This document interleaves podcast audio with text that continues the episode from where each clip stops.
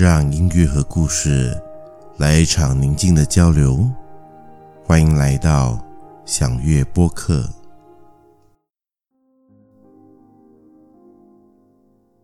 那年的深秋，顶着灰灰暗暗的天，冷冷的风，从天安门一路走着，走到了地安门。从地安门西大街，再穿过荷花市场，走到了酒吧街，沿着什刹海一路走下去，街上的行人越来越多，脚步越来越快，大家似乎在趁着秋夜降临之前，风越来越大之时，找一家酒馆什么的。躲进去听听歌，吃个饭或喝两杯。什刹海是一个有趣的地方，这里有时候人潮日落，有时候却稀疏冷清。待在北京的这几个星期，有好几天都会在街上走着走着，无意中就走到了这里。或许经过这一带的时候都接近饭点，也或许是这里的音乐氛围太好，总不会说是因为秋天的情绪，适合找一个驱散孤单的场合来伪装自己。来到经常光顾的店，把背着的相机包包往脚边一放。点了吃的喝的，就等着吉他手和歌手调好了音响，开始一夜的感性。那年头流行 unplug，不插电的纯粹，一把吉他，一把嗓子，就能把情感用音乐娓娓道来。我喜欢这样的呈现方式，表演者不会太油。就很单纯的唱着歌，也不炫技，有时候有一点小瑕疵，但胜在简单不做作。那时候，北京的酒馆里还流行着演唱台湾和香港歌手的歌曲，反而内地的音乐作品比较少。如果有，也是一些歌手或乐手自己创作的作品。又或者是民谣，再不然就是在一些比较摇滚风格的酒馆里，能听到中国摇滚的经典歌曲，诸如崔健、窦唯等的作品。我对于中国摇滚的接触不多，当时的共鸣还是比较少的，所以台湾、香港的流行歌曲，当时听起来还是比较有亲切感。情绪也比较容易融进去。当时还没有流行“北漂”这样的词儿，也不知道台上的表演者打哪来，但每次听他们的歌，总能感觉到一些生活中的粗糙。粗糙这件事就很对我的味儿，我不太喜欢细腻。太细腻的东西会让我浑身不自在，但是粗糙却能完全让我进入那个状况。也不是说非得把歌唱得嘶哑，过度的嘶哑也是一种刻意。反而平淡的歌声里，偶尔出现一些裂缝，一些干涸，才能让人感受到那份真挚和朴实。台上弹着吉他的乐手，没有长发，没有皮夹克和皮裤，脸上没有妆容，表情还显得有点干。台上的歌手，没有浓妆，没有夺人魂魄的眼神，更没有性感的衣着。两个人一身的便装，牛仔裤和球鞋，最华丽的部分。都完全表现在那把吉他和嗓音里了。有好几次，甚至会感觉到这两人在表演的时候，已经不自觉地散发出一种光芒，将自己和这个世界分隔开。很多很多年以后，从综艺节目里接触到更多的民间表演者，间中也有不少曾经北漂的酒馆歌手或乐手，在节目中说着自己在北京孤身奋斗的故事。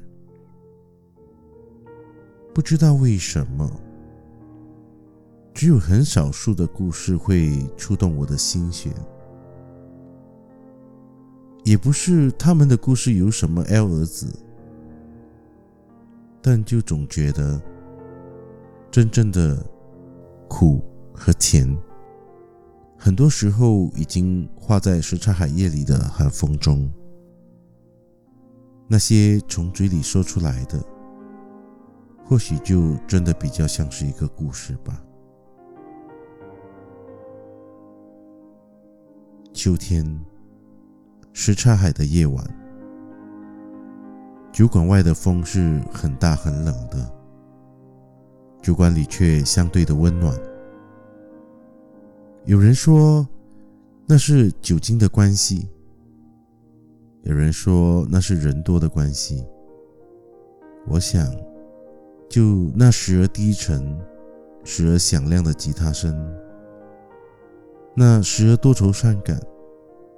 时而跳跃，唱着生活的歌声，抚慰了每一个寂寞空虚的灵魂，所以才让人感觉到了温度。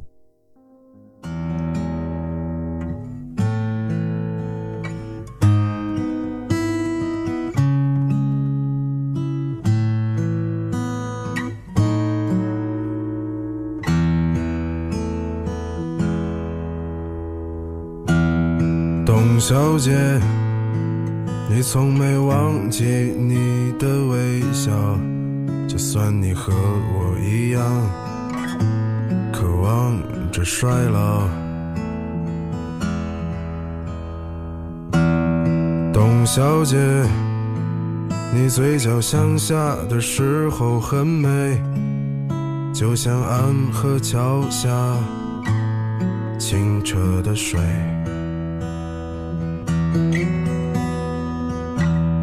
董小姐，我也是个复杂的动物，嘴上一句带过，心里却一直重复。董小姐，鼓楼的夜晚，时间匆匆，陌生的人。请给我一支兰州，所以那些可能都不是真的。董小姐，你才不是一个没有故事的女同学，爱上一匹野马。可我的家里没有草原，这让我感到绝望，董小姐。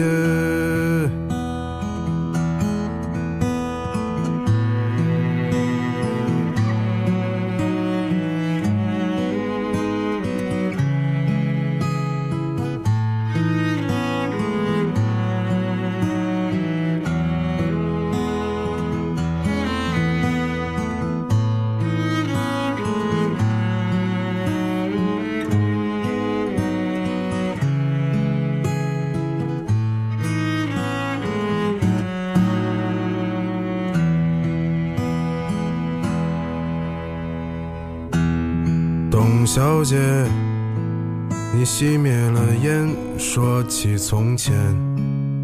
你说前半生就这样吧，还有明天。董小姐，你可知道我说够了再见？在五月的早晨，终于丢失了睡眠。所以那些可能都不是真的，董小姐，你才不是一个没有故事的女同学。爱上一匹野马，可我的家里没有草原，这让我感到绝望。董小姐，所以那些可能都会是真的。董小姐，谁会不厌其烦地安慰那无知的少年？我想和你一样，不顾那些所以。跟我走吧，董小姐，走起来吧，董小姐。